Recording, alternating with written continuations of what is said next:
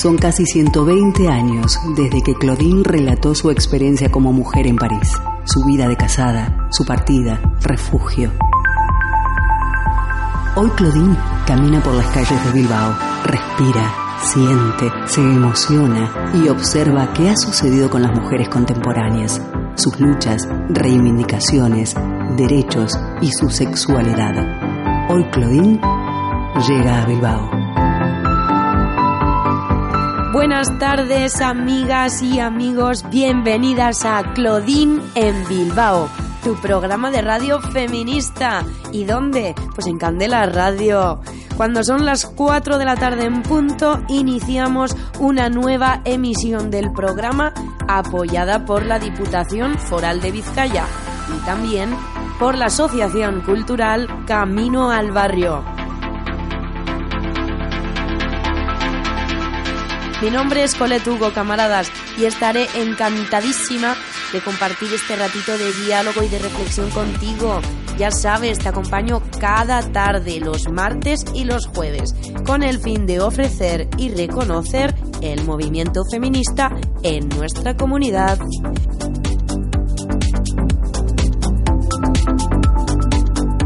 Te recuerdo que puedes escucharnos y seguirnos también a través de nuestra página web www.candelaradio.fm. Y bueno, hecha la invitación, amigos y amigas, te aconsejo, no te despegues de tu móvil ni de tu ordenador. Hoy tenemos mucho que contar.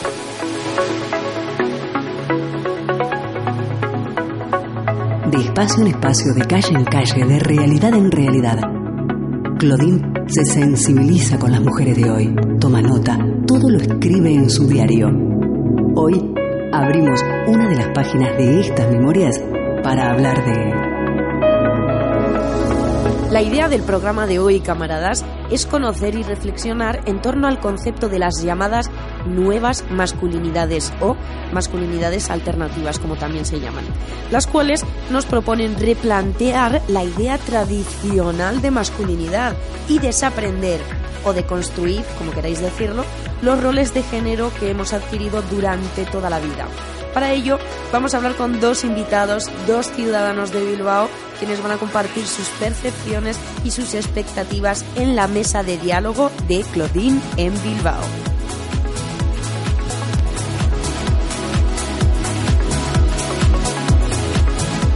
Y para continuar dando voz a las nuevas formas de masculinidad, hoy hablamos con dos profesionales de la intervención social en Bilbao. Ellos nos contarán cómo incorporan la perspectiva de género en su trabajo diario con las personas. Tarde emocionante, interesante y enriquecedora la que nos espera el día de hoy. No obstante, antes de iniciar con las entrevistas, damos paso a nuestra querida sección de Nota Histórica, toda una seña de identidad de tu programa radial Claudine en Bilbao. Hoy escuchamos la historia de Malala, una activista pakistaní defensora del derecho a la educación de las niñas y las mujeres. Vamos a oírlo. Las mujeres somos la mitad de cada pueblo.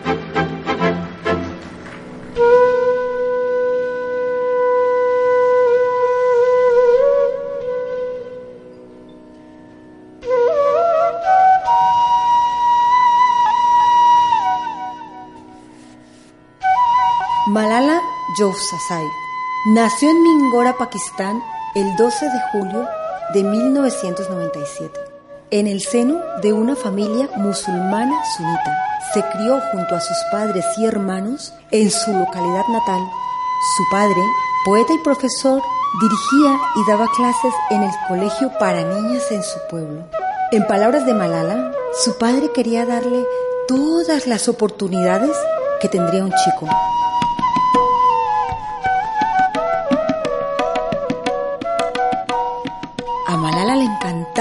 Escuela y aprender junto a su padre y sus compañeras.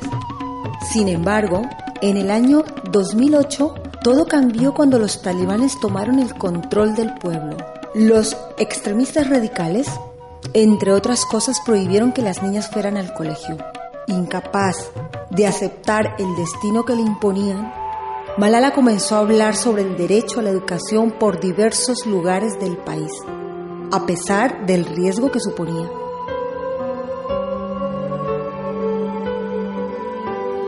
Debido a la creciente violencia y control talibán en la zona, a un periodista de la BBC se le ocurrió que la mejor manera de contar lo que pasaba era a través de un blog escrito por algún estudiante. Malala se convirtió en la alternativa. Por su seguridad recomendaron a la joven escribir bajo un seudónimo y así lo hizo. Gul fue el nombre escogido por la joven, que por entonces solo contaba con 11 años. Su primera entrada se publicó en enero de 2009.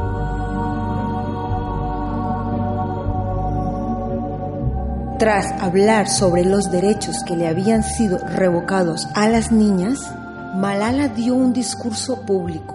Esto la convirtió en objetivo de los talibanes. El 9 de octubre del 2013, un talibán asaltó el autobús escolar preguntando quién era Malala. Tras descubrirse quién era, el asaltante le disparó en el lado izquierdo de su cabeza. Otras dos niñas también fueron alcanzadas por las balas.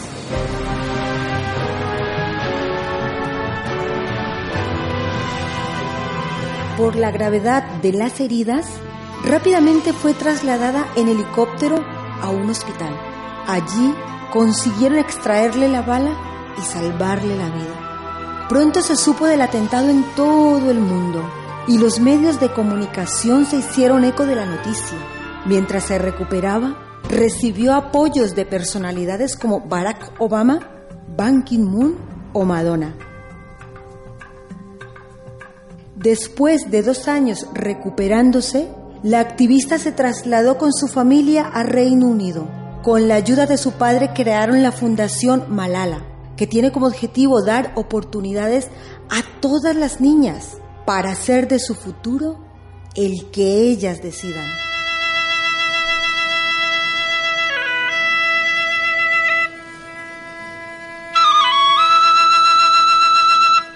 En reconocimiento a su labor, Malala recibió el Premio Nobel de la Paz, siendo la persona más joven en conseguirlo.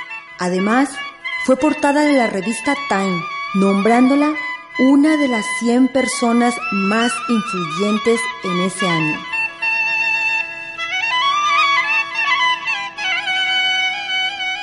En la actualidad, Malala estudia filosofía, política y economía en la Universidad de Oxford. Su trabajo en la fundación no ha cesado desde su creación y continúa luchando por el derecho a la educación de niñas y mujeres.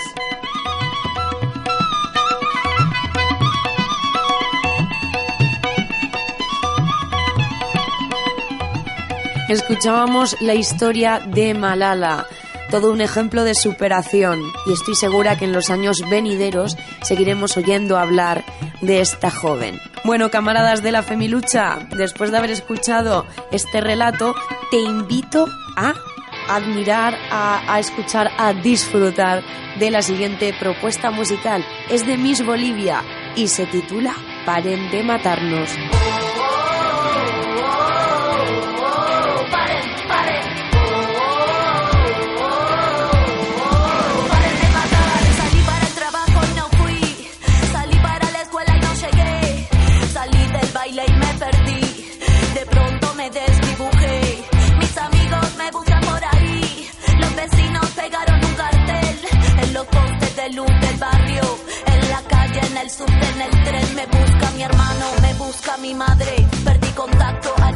Tarde. Vino la tele, habló mi padre. La red explota, el Twitter arde. Si tocan a una, nos tocan a todas. El femicidio se puso de moda. El juez de turno se fue a una boda. La policía participa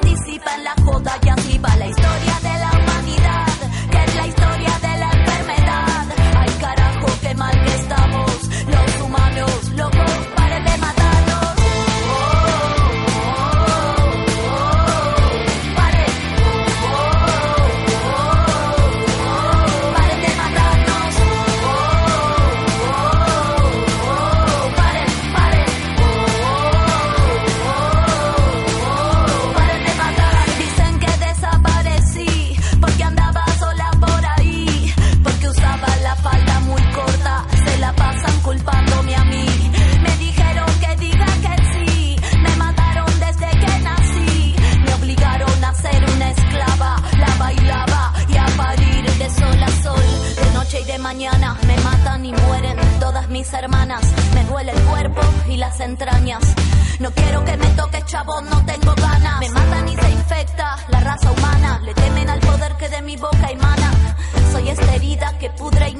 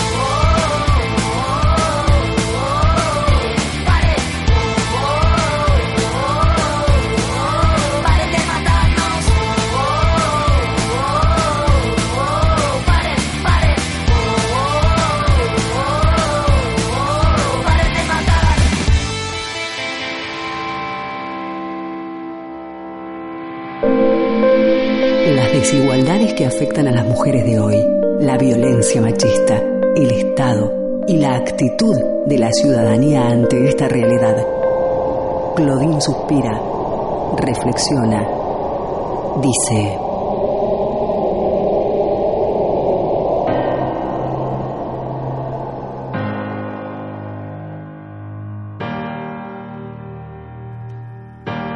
Durante siglos se ha construido una idea de masculinidad hegemónica que está muy representada por ese hombre que todo lo puede, el hombre fuerte, protector y proveedor. Pero esa masculinidad tradicional tiene varios problemas. Uno, que no se ajusta a la realidad. Dos, que conduce a identidades insanas. Y tres, que frena el desarrollo de la equidad de género. Lo cierto, camaradas, es que estamos en 2019 y la verdad es que la idea tradicional de lo que es ser hombre ya no sirve. Por eso, las llamadas nuevas masculinidades buscan una alternativa a ese modelo hegemónico que incorpore en sí la perspectiva de género. Para hablar de esto, hoy tenemos a dos invitados muy interesantes, pero antes quisiera que vayamos a conocer qué dicen algunos hombres de Bilbao, qué es para ellos una nueva masculinidad, cómo definen su masculinidad. Vamos a escucharlo. Está cambiando, o debería estar cambiando, el modelo de masculinidad, eh, de una masculinidad tóxica, competitiva, imperialista, agresiva, que ha dominado las formas de hacer política y la cultura económica de los últimos siglos, a unos modelos de masculinidad más deseables socialmente y sostenibles ecológicamente, eh, donde los verbos identificados con lo masculino serían em- empatizar en lugar de competir, cuidar en lugar de dominar, proteger en lugar de abusar, regenerar en lugar de destruir o cuidar en lugar de maltratar. Se trataría de articular unos nuevos modelos de masculinidad que no generasen desigualdad social y crisis ecológica y que no transformasen las diferencias en jerarquías. Para mí, una nueva masculinidad representa la conquista de aquellos roles y funciones que los hombres también hemos perdido con un sistema y cultura machista. Supone no tener que justificarnos por reivindicar el mundo de los afectos o de los cuidados, por ejemplo. Para referirnos a las nuevas masculinidades, este tema tan, tan complejo y tan actual, mmm, tenemos que reconocer que el papel tradicional que han desempeñado hombres y mujeres en nuestra sociedad viene experimentando una importante pero a la vez desigual transformación. El cambio es especialmente visible y significativo en el caso de las mujeres, que puede ser mucho mejor. Por ejemplo, su mayor participación en el mercado laboral, su acceso a todos los niveles educativos, a una mayor presencia en la formación y en la cultura. Y en menor medida, y esto es muy grave, en los ámbitos de poder y en la toma de decisiones. Esto está generando unos cambios sociales muy favorables para el avance de nuestra sociedad hacia la igualdad entre hombres y mujeres.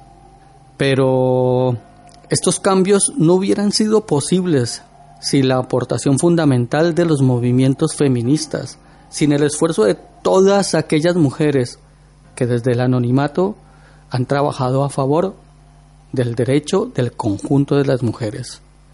La falta mm, de concienciación e implicación, la evasión y, y en muchas ocasiones el rechazo de nosotros los hombres a las cuestiones relacionadas con la igualdad ha venido a suponer un lastre en los avances tanto sociales como personales de las mujeres, de los hombres y por supuesto de nuestra sociedad en su conjunto. Existen razones políticas, ideológicas y éticas que llevan a la sociedad a esperar, ojalá sea así, demandar y apoyar que muchos hombres, que muchos de nosotros optemos por actitudes, posicionamientos y prácticas más igualitarias. Estas razones tienen que ver con el hecho de que la igualdad es un valor para la convivencia y un derecho humano.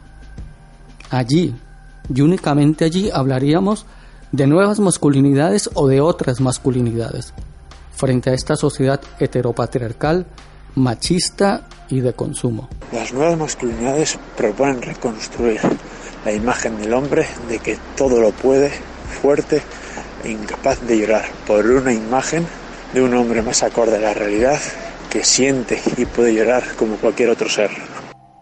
Escuchábamos las aportaciones, preciosas todas ellas, de aquellos compañeros que han participado compartiendo sus percepciones con Candela Radio.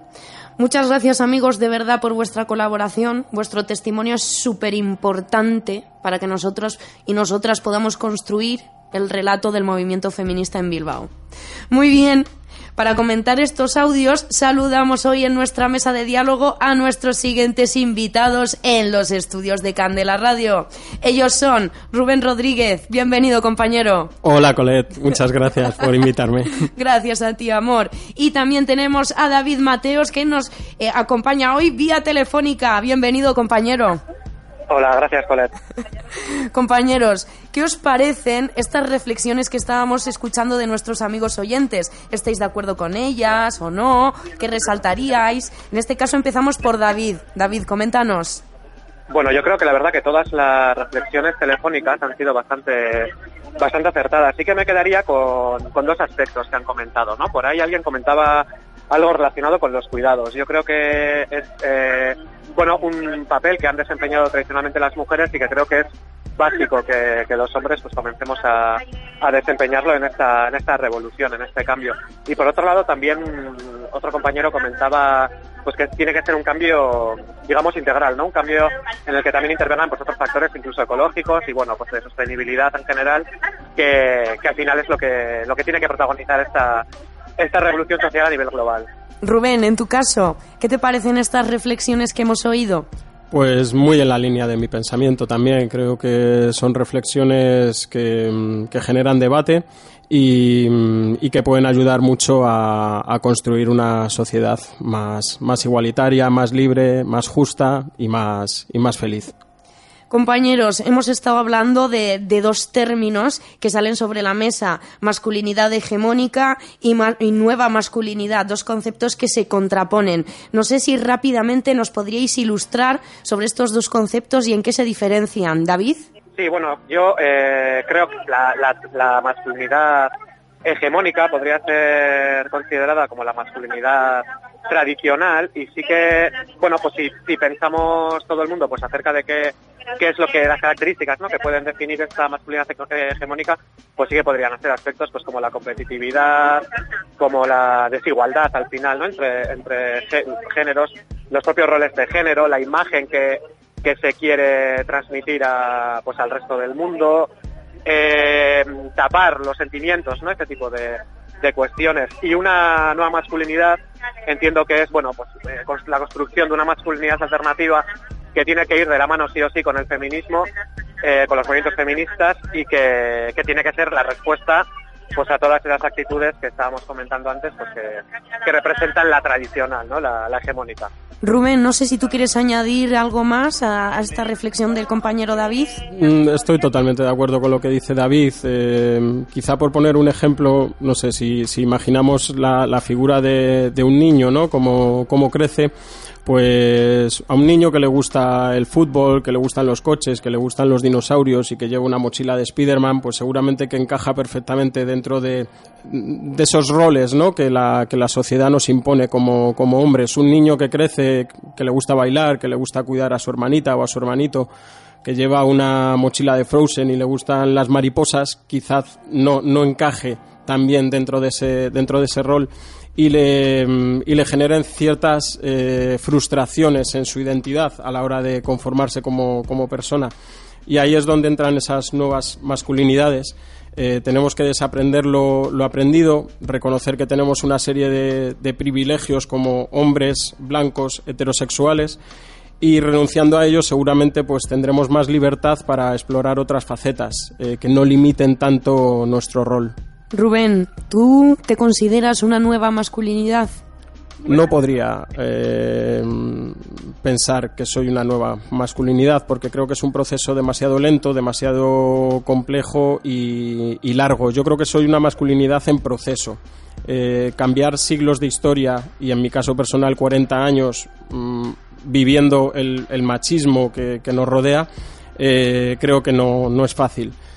Yo si me preguntases cuáles son mis ideales, ¿no? Pues eh, yo te diría que soy una persona feminista, anticapitalista y ecologista, pero día a día mm, incurro en un montón de incoherencias y creo que mi labor está en minimizar esas incoherencias mm, y, lo que yo puedo generar en esta sociedad pues eh, como, como nueva masculinidad. David, en tu caso, ¿te consideras una nueva masculinidad? Yo también considero el tema de las nuevas masculinidades más como un como un proceso, como una búsqueda, ¿no? De pues de ese paradigma, de ese horizonte y me gusta mucho lo que comentaba el compañero Rubén de, desaprender, ¿no? Al final estamos pues tan condicionados por, por la historia, por, por la sociedad, que, que un primer reto es desaprender todo eso, ¿no? Ser consciente de que todo lo que hemos aprendido pues quizá no, no es lo, lo normal, ¿no? entre comillas. Estamos hablando, estáis sacando aquí encima de la mesa un proceso que ambos estáis viviendo, diríamos que, que de romper con esa masculinidad tradicional. Pero yo os pregunto, ¿cómo se vive este proceso de, buscar otras formas de ser hombre? Porque de algún modo supongo que también habéis sido conscientes también de, de, aquellos privilegios que otorga el hecho de ser hombre en una sociedad como la que vivimos. Significa desaprender, de construir y volver a construir. ¿Cómo vivís eh, vosotros este proceso? David, empezamos por ti. Pues yo lo vivo por un lado con mucha responsabilidad, porque me siento responsable como parte de la sociedad también y en búsqueda de esta de este gran cambio, ¿no? Y de esta lucha también, pues que es el, feminismo y, y la igualdad. Lo vivo con mucha responsabilidad, con mucha humildad y con mucha cautela. Yo creo que, que en ese sentido, en este trabajo, tenemos que escuchar mucho a pues a lo, que el feminismo dice, ¿no? Lo que el movimiento feminista tiene que decir y con mucha tranquilidad, escuchando mucho, desaprendiendo, repito, y, y aprendiendo también ¿no? esos nuevos paradigmas, con humildad, cautela, diría, y, y responsabilidad. Rubén, en tu caso, ¿cómo estás viviendo este proceso, como llamaría yo, de casi cambio de paradigma, no? Sí, bueno, yo eh, lo primero de todo, sobre todo, tomar conciencia ¿no? de, de, lo que se está generando y, con debates así, pues la verdad que, ayuda muchísimo a esto mm, eh, que se visibilice. Creo que nos tenemos que empezar a cuestionar ciertos comportamientos que hemos normalizado eh, y reaprender otros puntos de vista. Yo en este sentido Sí que creo que el patriarcado y el capitalismo van muy de la mano porque nos han vendido un modelo de, éxito que quizás deberíamos replantearnos, ¿no? Ese éxito del de, hombre que tiene un coche grande, que siempre lleva la razón, eh, que subordina a los demás bajo sus propios intereses. Y creo que deberíamos poner en, el, en lo más alto de la pirámide el buen vivir. Eh, el buen vivir entendido como un equilibrio entre cuerpo y alma que nos permita cuidar no solamente a otros seres humanos, sino el entorno natural en el que vivimos. Compañeros, ¿creéis que faltan referentes de hombres feministas? David. Respecto a esta pregunta, yo sí que creo que el movimiento feminista tiene que estar liderado, eh, dirigido por, pues por las mujeres. Yo creo que en este caso tenemos que ser los hombres los que los que paremos, los que estemos en un segundo plano, cosa que pues en algunos casos es eh, ya revolucionario, pues porque no, no suele ser no, ha solido ser lo habitual a lo largo de la historia. Entonces yo creo que es el momento nuestro de escuchar. Eh, el hecho de que haya referentes hombres feministas, yo no, no necesito un referente con nombre y apellidos.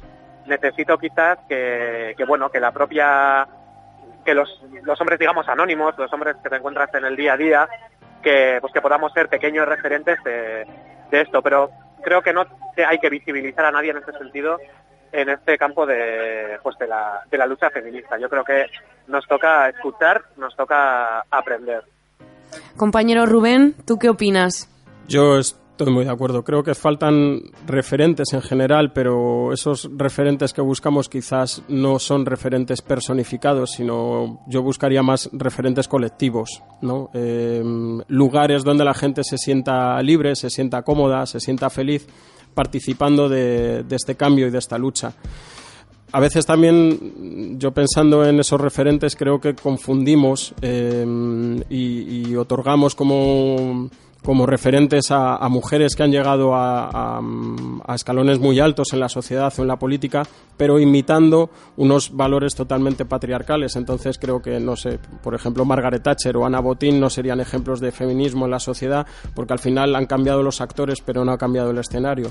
Y lo que deberíamos hacer es em, buscar un imaginario político y social donde cambiáramos el sistema Mm, y, ahí creo que es por donde tenemos que, por donde tenemos que, ir. Compañeros, vamos a ir finalizando la entrevista, pero os quería preguntar, esta pregunta se la hago a prácticamente todo el mundo que pasa por la mesa de, de Claudine en Bilbao, nuestra mesa de diálogo. Compañeros, en vuestra opinión, en vuestra humilde opinión, ¿cómo se podría trabajar para prevenir y para erradicar la violencia machista? ¿En qué línea tenemos que, avanzar la sociedad. David. Bien, pues como has dicho, en nuestra, en nuestra humilde opinión, yo creo que tiene que ir, tienen que ir de la mano dos, dos hechos, dos factores. Por un lado, la legislación. La legislación tiene que, existir eh, en pos de erradicar la, la violencia machista, me parece algo súper importante. Y luego, por otro lado, creo que, como decía, tiene que ir de la mano de otro aspecto que es lo educativo, la educación. Yo me dedico a la educación y sí que creo que, que es clave, es clave para, pues para poder erradicarla desde, pues desde, el comienzo, vaya, desde, desde que, los hombres y las mujeres somos pequeños. Eh, en ese sentido también, no solamente, bueno, pues eh, estar atentos pues a cuando la violencia ya es completamente extrema, ¿no? Sino también estar atento pues a esos micromatismos, a esas violencias invisibles, a esas a esos pequeños aspectos ¿no? que a veces pasan muy desapercibidos, que no se dan importancia o peor, se consideran normales, yo creo que nuestro deber en este sentido sí que es eh, ponerlos sobre la mesa y, destruirlos, vaya, ir, de, deconstruyéndolos. Compañero Rubén. Pues como dice David, yo creo que la educación es el, arma principal que tenemos para erradicar cualquier tipo de, violencia. Yo creo que el hombre, eh, en general, históricamente, ha pensado que todo le pertenece y ha intentado subordinar todo lo diferente a él eh, a su propio antojo, ya sean recursos naturales, animales, eh, personas de otras razas, mujeres. Y la mujer se ha visto muchas veces invisibilizada en la historia, eh, cosificada, sexualizada, y sus méritos, porque quizás no han sido productivos, pues no se han dado la importancia que deberían. Y ahí pues hablamos, volvemos a hablar de los cuidados, de los afectos. Yo, por ejemplo, hace poco leí una comparación que decía que si pusiéramos en la misma categoría moral o se debería poner una violación, por ejemplo, al, al canibalismo, eh, donde no le entrara a nadie en la cabeza violar a otra persona, igual que no nos entra en la cabeza a nadie comernos a otra persona. Creo que mm, por eso tenemos que, cambiar ciertos conceptos mm, y, hacerlo desde la educación, porque creo que cualquier sistema político social que esté basado en el patriarcado va a tener violencia machista y todos los sistemas políticos, económicos y sociales que conocemos se han basado en el patriarcado. Entonces habría que romper radicalmente con el sistema que conocemos. Amigos, muchas gracias. La entrevista de hoy ha sido muy bonita. No sé si queréis añadir algo más, si se os queda algo en el tintero que queréis aportar. David, ¿tú qué opinas? Eh, bueno, resumir simplemente lo que, lo que hemos ido diciendo. Yo creo que al final la lucha por el feminismo desde nuestro ser hombres, realizarla desde, desde la humildad y, y escuchando, sobre todo escuchando. Y repito lo de que, que nos toca estar en un segundo plano como aliados y, y completamente en la lucha. Muchas gracias, David, por estar esta tarde aquí. Vale, Eh. vale. Un beso. Un beso, corazón. Rubén, ¿tú quieres añadir algo más? Bueno, eh, pues un mensaje a todos los hombres que, que nos escuchan, como bien dice el, el amigo David, que somos aliados eh, del feminismo, o deberíamos de serlo, y que no tengan miedo, que, que un hombre eh, feminista perdón, no deja de ser, eh, no, no es menos hombre. Y, y animarles a que exploren esas nuevas masculinidades que seguro que, que les van a traer muchas, muchas alegrías. Gracias, compañero Rubén, por estar aquí. Muchas gracias, Colette. Bueno, amigos, eh, vamos dando por finalizado este bloque, pero agradecer la aportación de todo corazón de David y de Rubén, que también forman parte de este gran relato comunitario que estamos construyendo en Candela Radio. Vuestro testimonio es muy importante para escribir la historia de la equidad. Gracias, compañeros. Y bueno, a ti, camarada, camarada de la Femilucha, que estás ahí escuchándome, te animo a seguir con nosotras en Candela Radio. Todavía Claudine tiene muchas voces que escuchar. Pero antes, disfruta de nuestra siguiente propuesta musical. Ellos son el grupo Escape y su canción es Brave Girl. Paso de vivir como sombra del alfa, caminando siempre un paso atrás. Femeninas que luchan en cuerpo y alma, directo al corazón de la equidad. La testosterona se mueve en silencio, potestad del patriarca social. Son los hombres cobardes y necios, los que tienen miedo a la paridad.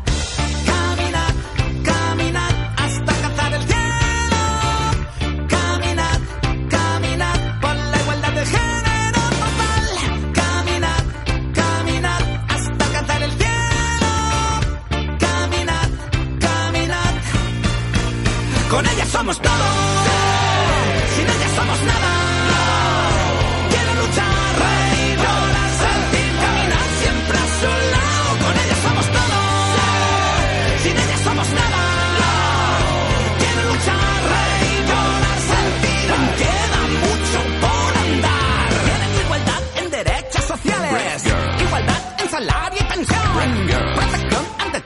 Criminales que confunden el amor con la posesión. Libertad para andar por las calles sin oír la berrea viril. Acostadas por mentes fecales que ven en la mujer solo placer.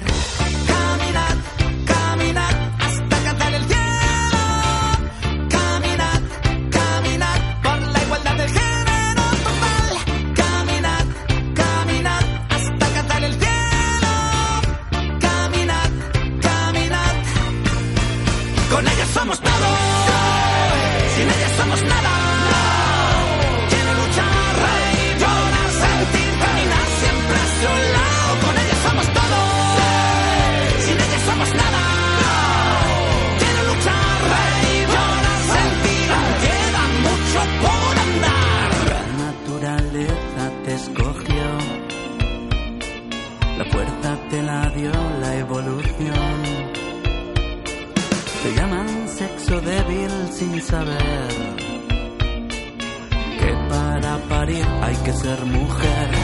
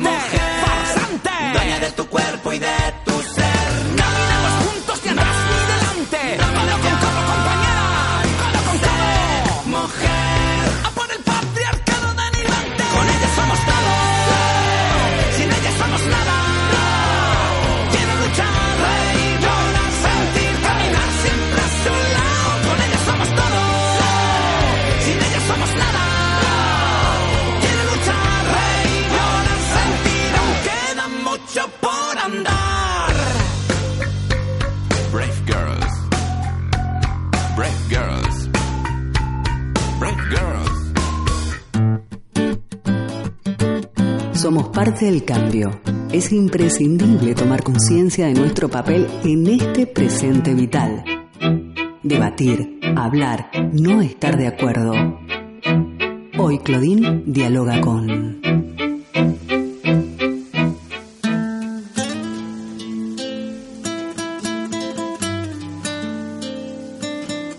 Señoras y señores, queridas camaradas de la Femilucha, como estamos viendo, está claro, los hombres no pueden ni deben quedar al margen de la lucha por la equidad de género. Y es más, más aún, las disciplinas científicas que intervienen en la realidad social también deben incorporar la perspectiva de género en su trabajo con la comunidad y con las personas. Para contextualizarnos, amigas y amigos, cuando hablamos de perspectiva de género, nos referimos a esa metodología, a esos mecanismos que nos permiten, como profesionales que trabajan con personas, identificar, cuestionar, intervenir y valorar la discriminación y la desigualdad que sufren las mujeres. Hoy en Claudine en Bilbao hablaremos con dos profesionales de la intervención social. Ambos incorporan la perspectiva de género y la sensibilidad infundada por los movimientos feministas en su trabajo con las personas. Saludamos con los brazos abiertos y todo nuestro corazón a Juan Pérez Trujillo, educador social con personas en exclusión social. Bienvenido, compañero. Muchas gracias. Buenas tardes. Buenas tardes, amigo. También saludamos que se incorpora a nuestra mesa de debate nuestro querido amigo Ander González de Mendíbil, psicólogo. También trabaja con personas en exclusión social. Bienvenido, Ander. Hola, muy buenas tardes. ¿Qué hay? Gracias amigos por estar aquí y por compartir con vosotros, con nosotras, perdón, vuestro testimonio. Amigos, vosotros que sois personas que día a día trabajáis en el mundo real, como digo yo, estáis en la comunidad, estáis con la gente de a pie, estáis en continuo intercambio con la realidad social. En vuestra opinión, eh, Juan, empezamos por ti. ¿Cuál crees que debe ser, tú como educador social, el papel del educador social ante un panorama sexista que continúa perpetuando la desigualdad de género? ¿Cuál es nuestro papel? Bueno, pues yo creo que sería como, en este caso, para empezar la, la misma respuesta, eh, una acción de redundancia, es decir, al fin de cuentas nuestro, nuestra intervención dentro de la comunidad es educar en determinados procesos y en este mismos, en estos mismos.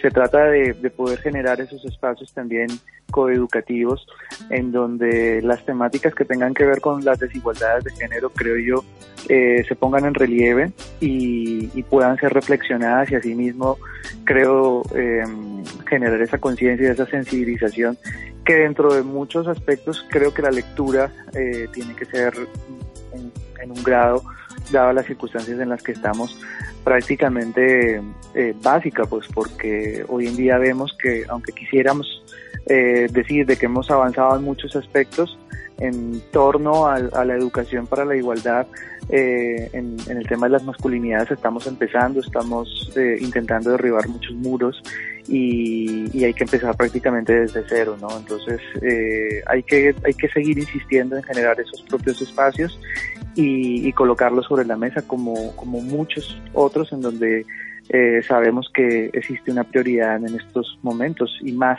viendo todo lo que está pasando en términos de desigualdad e inequidad de género en nuestra sociedad. Ander, compañero, y en tu opinión, tú como psicólogo, ¿cuál crees que es el, tu papel como psicólogo ante este panorama sexista? Bueno, pues yo siguiendo un poco también la, la línea que estaba comentando Juan, eh, de educar, ¿no? Eh, bueno, creo que es muy importante también generar o despertar una conciencia, ¿no? Es decir, eh, ser conscientes de la realidad en la que vivimos, ¿no? Y también con la que trabajamos y después intervenimos, ¿no? Digo esto porque creo que no podemos obviar nuestro entorno realidad, ¿no? Debemos de ser los primeros que la conozcamos de primera mano si queremos trabajar e incidir después sobre la misma, ¿no? Entonces yo creo que es muy importante eso, conocer la realidad, eh, después formarnos evidentemente y, a través de eso desarrollar protocolos para, la intervención. Compañeros, hablamos de protocolos, empieza a salir también la palabra formación, pero a mí me surge la duda. ¿Vosotros sentís que vuestra, vuestra profesión de carácter social os ha preparado adecuadamente para intervenir, para detectar, para prevenir situaciones de violencia machista? Juan, empezamos por ti.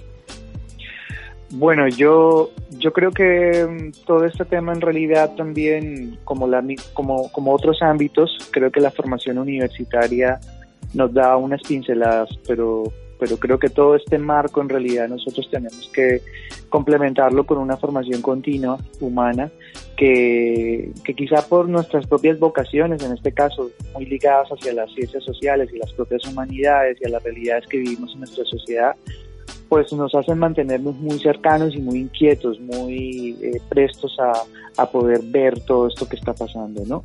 Eh, creo que la formación universitaria en, estos términos, en, este tipo de carreras con personas en intervención social, todavía creo que, que, resta y, y creo que se está abriendo poco a poco a desarrollar una pedagogía mucho más ligada a tocar temas que tengan que ver con, con las desigualdades en, en, temas de género sobre todo. Creo que hay una relación muy teórica y básica pero poco eh, práctica y experiencial. Nosotros cuando vamos al terreno, cuando estamos con las comunidades, nos damos cuenta de nuestras propias carencias en términos metodológicos sobre todo. Eh, creo que hay una teoría a la que todos y todas de alguna manera eh, podemos controlar, podemos eh, prácticamente repetir, pero creo que las carencias están más que nada en eso, en cómo desarrollar metodologías más activas para poder llegar a todas las personas, para que este, esta, este discurso, esta propia teoría se pueda expandir, se pueda contar, se pueda relatar y que todos y todas lo podamos comprender, ¿no? Eh, y en ese, en ese sentido yo creo que que la formación es continua y que generar esos espacios también en nuestras propias profesiones desde dentro eh, es, es, vital porque porque no es lo mismo o todas las comunidades todas las propias personas no, no, no tienen las mismas eh, posibilidades o facilidades también o las mismas herramientas de comunicación de pedagogía de comprensión para que todo llegue de una de, de una de una de una forma prácticamente. Entonces, de eso se trata, ¿no? Yo creo que tener esa sensibilidad, esa capacidad crítica para nosotros estar revisando continuamente las prácticas pedagógicas y que todo lo que queramos que, que, que se convierta en una finalidad, en una transformación social en el ámbito de la, de la equidad de género, pues llegue como tenga que llegar. Ander, ¿tú qué opinas? ¿Sientes que, que tu formación académica te ha preparado adecuadamente para intervenir en esta realidad? Bueno, pues es verdad que a mí también sí que me gustaría hacer, digamos, una distinción, ¿no? Un poco entre la formación estrictamente académica, lo que tiene que ver igual más con la formación universitaria, ¿no? En mi caso, en psicología, y quizás con otra serie de, de formaciones, ¿no? Como ha dicho Juan, de formación continuada, de cursos, eh, de cosas, pues bueno, que saben que son muy interesantes, ¿no? Y, y que luego me he dado cuenta un poco del salto de lo académico a lo profesional, ¿no? Que muchas veces eh, en este ámbito de, la intervención social, ¿no? las entidades las que desarrollan protocolos, como tú has dicho, las que trabajan en la, comunidad, ¿no? las que toman parte y trabajan con la gente de a pie y, las que bueno pues intervienen con los problemas que, rodean a esas personas. Entonces son finalmente yo creo las que al final eh, desarrollan eh, eso, pues, protocolos, estrategias y son las que más se adaptan realmente a estas situaciones. Chicos, hemos hablado, los dos trabajáis con personas en situación o riesgo de exclusión social. Y hemos hablado de la perspectiva de género también, aquella que nos dota de herramientas y de sensibilidad para poder detectar y intervenir aquellas situaciones de discriminación y de vulnerabilidad a las mujeres, ¿no? A nivel más personal, me gustaría saber eh, cómo incorporáis vosotros la perspectiva de género en vuestra praxis, en vuestra práctica cotidiana. Juan. Bueno, pues yo creo que lo, lo principal siempre es delimitar la situación de vulnerabilidad en la que se encuentra cada persona cuáles son los atenuantes, eh, diría yo, estructurales o directos en los que esta misma persona pues puede estar sintiendo una situación de desigualdad, ¿no? Y, y, desde esa propia perspectiva, eh, mínimamente poder intervenir.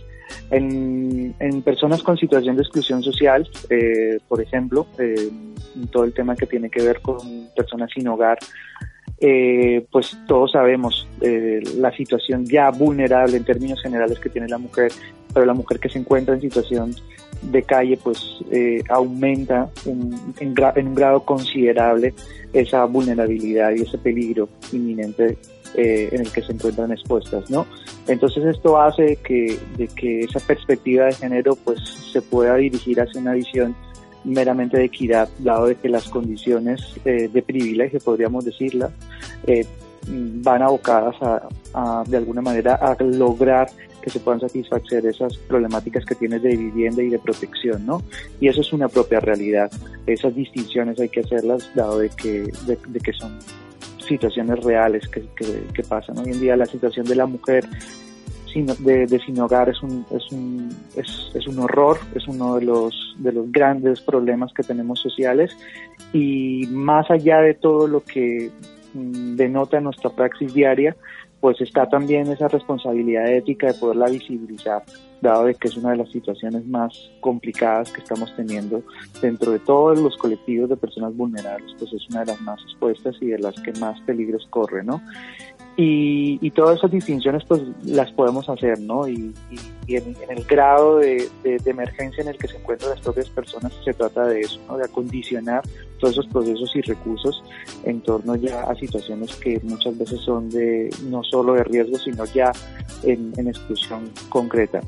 Aparte de todo esto, pues toda una labor eh, coeducativa que, que la, ya la hemos comentado, ¿no? De, en la que siempre se intenta situar y generar todos esos espacios de reflexión sobre todas las dinámicas que, sobre todo los determinantes también que de alguna manera eh, inciden en que se pueda seguir reproduciendo en esa, esas propias desigualdades, ¿no?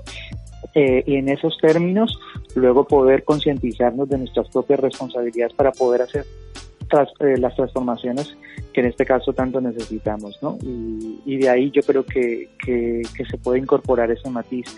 Y luego, un poco para no eximirnos de nuestras propias responsabilidades, en este caso nosotros también como educadores, educadores masculinos, eh, cuál es nuestro cuál es nuestro posicionamiento, ¿no? Eh, personal, político en las relaciones que nosotros tenemos con nuestras personas usuarias, con nuestras compañeras, eh, cuál es nuestra propia militancia dentro de nuestras propias estructuras, asociaciones y en la propia comunidad, ¿no? Yo creo que eso también es una línea de coherencia muy importante para aplicarla en nuestras organizaciones. Ander, en tu caso, ¿cómo dirías que incorporas la perspectiva de género en tu trabajo cotidiano? Bueno, pues volviendo un poco a la.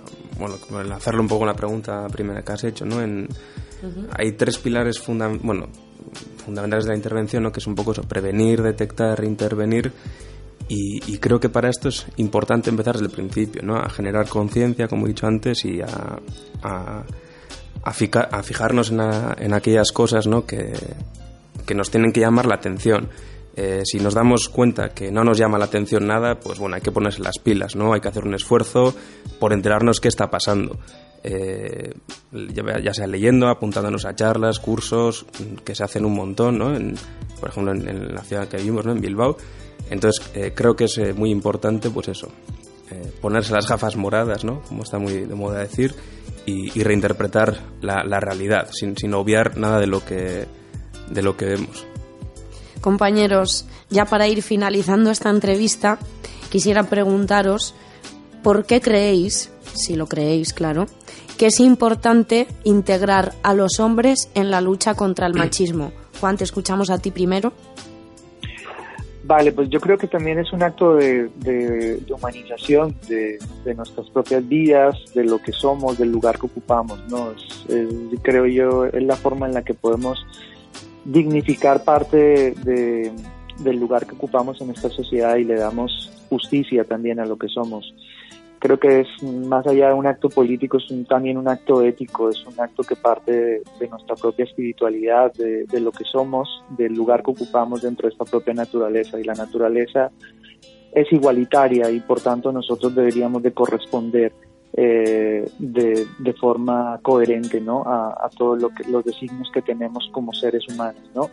Eso es de una visión espiritual y, y, y obviamente desde esa visión individual creo que, que, todo este discurso teórico que ya lo sabemos, que tenemos que integrarlo, no pasa y nunca va a pasar en el momento en el que prescindamos de nuestras propias emociones y, de nuestras propias corresponsabilidades que tenemos también en esta sociedad. Yo creo que también eh, la visión de, y la ética del mismo cuidado, es decir, eh, estamos en una sociedad, somos seres interdependientes y entre todos y entre todas nos tenemos que cuidar y existe lamentablemente una realidad en la que, que gran parte de personas eh, por su condición y por su género están en una desigualdad y entonces entre todos y entre todas creo que tenemos que sumar para que ese desequilibrio, esa desigualdad de alguna, de alguna manera eh, pueda compatibilizar a todas las personas que, que están dentro de, nos, de, de, nuestra sociedad. Creo que es una misión de vida y, y forma parte de todo de toda la empatía y de toda la justicia que tenemos que tener como seres en esa sociedad. Ander, en tu caso, ¿qué dirías? ¿Por qué crees que es importante integrar a los hombres en la lucha contra el machismo? Bueno, pues eh, es evidente que, que, esta lucha no es, no es una lucha solo de las mujeres, ¿no? Nos engloba a todos y, a todas y, por ello los hombres pues también tenemos que, que tomar parte y luchar, ¿no? Quizás no, eh, no pensar tanto, ¿no? En lo que vamos a perder en cuanto a privilegios como hombres, ¿no? Sino pensar en lo que vamos a ganar en conjunto como sociedad. Amigos, quiero agradeceros este encuentro que hemos tenido el día de hoy. Como yo siempre digo, vuestro relato representa el testimonio de una sociedad activa y luchadora. Y vuestro relato, vuestro testimonio es fundamental para escribir la historia presente y futura. Gracias amigos. Gracias a ti, Colette. Gracias a ti. Camaradas que me oís, todavía no os vayáis y quédate a disfrutar de la siguiente propuesta musical que seguro que te va a gustar tanto como a mí. Esta es una canción en la que participan Tongo, La Furia, La Otra, las cantantes de Mafalda y la propuesta musical se titula Machirulo, escóndete. Estoy segura de que te va a gustar.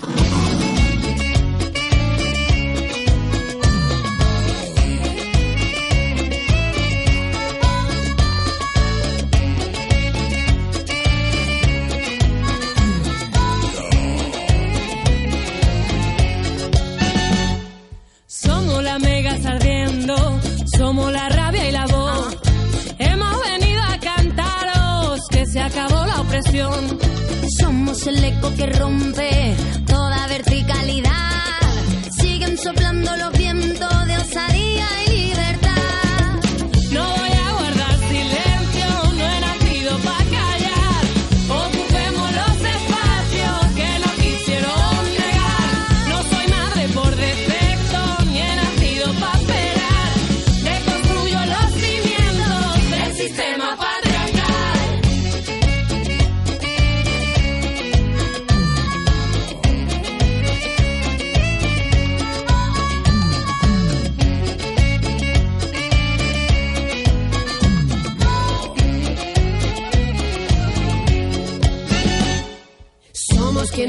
Se rinde, quien hace una rebelión, una gran ola que embiste este sistema feroz. Desaprendiendo el camino, construyendo al caminar. La libertad se conquista con las ganas de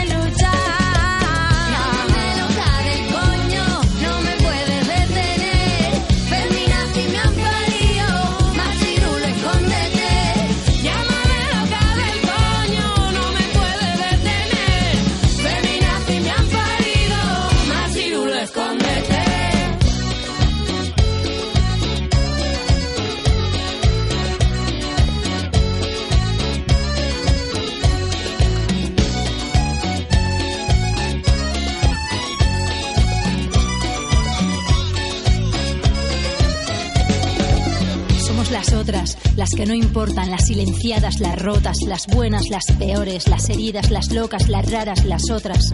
Somos la rabia de nuestras asesinadas, somos la ira y la alegría de nuestras hijas, somos las nietas de las brujas que quemasteis, somos la daga en vuestro cuello, somos la sabiduría de las mayores, somos las que decidieron importar, somos la venganza y la risa y el abrazo y el grito colectivo de las hermanas. Nos hemos reconocido entre nosotras y hemos identificado al enemigo. Nos hemos dado la mano y la palabra. Queremos lo que es nuestro y lo queremos ahora. Queremos poder ser, queremos libertad. Somos una, somos todas.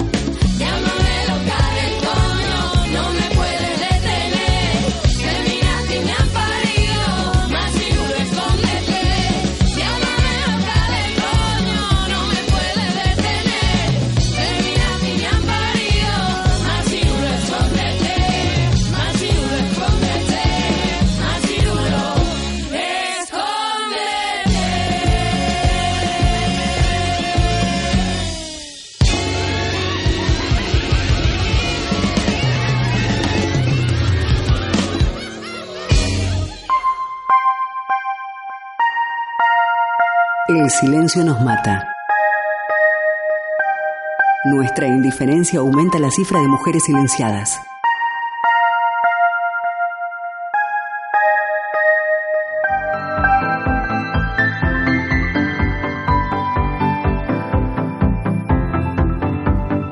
Bueno, camarada de la Femilucha, el relato de hoy llega a su fin en Candela Radio, pero no en nuestra historia colectiva. Seguimos escribiendo el porvenir. Y como dijo Salvador Allende, recuerda, la historia es nuestra y la escriben los pueblos. Hasta la próxima, camaradas. Muchas gracias por estar ahí. Andado el camino, hechas las reflexiones, escritas en su diario. Claudine levanta la mirada, observa, siente, respira y se adentra nuevamente en las calles de la ciudad. ¿Qué nueva realidad le deparará Bilbao a Claudine?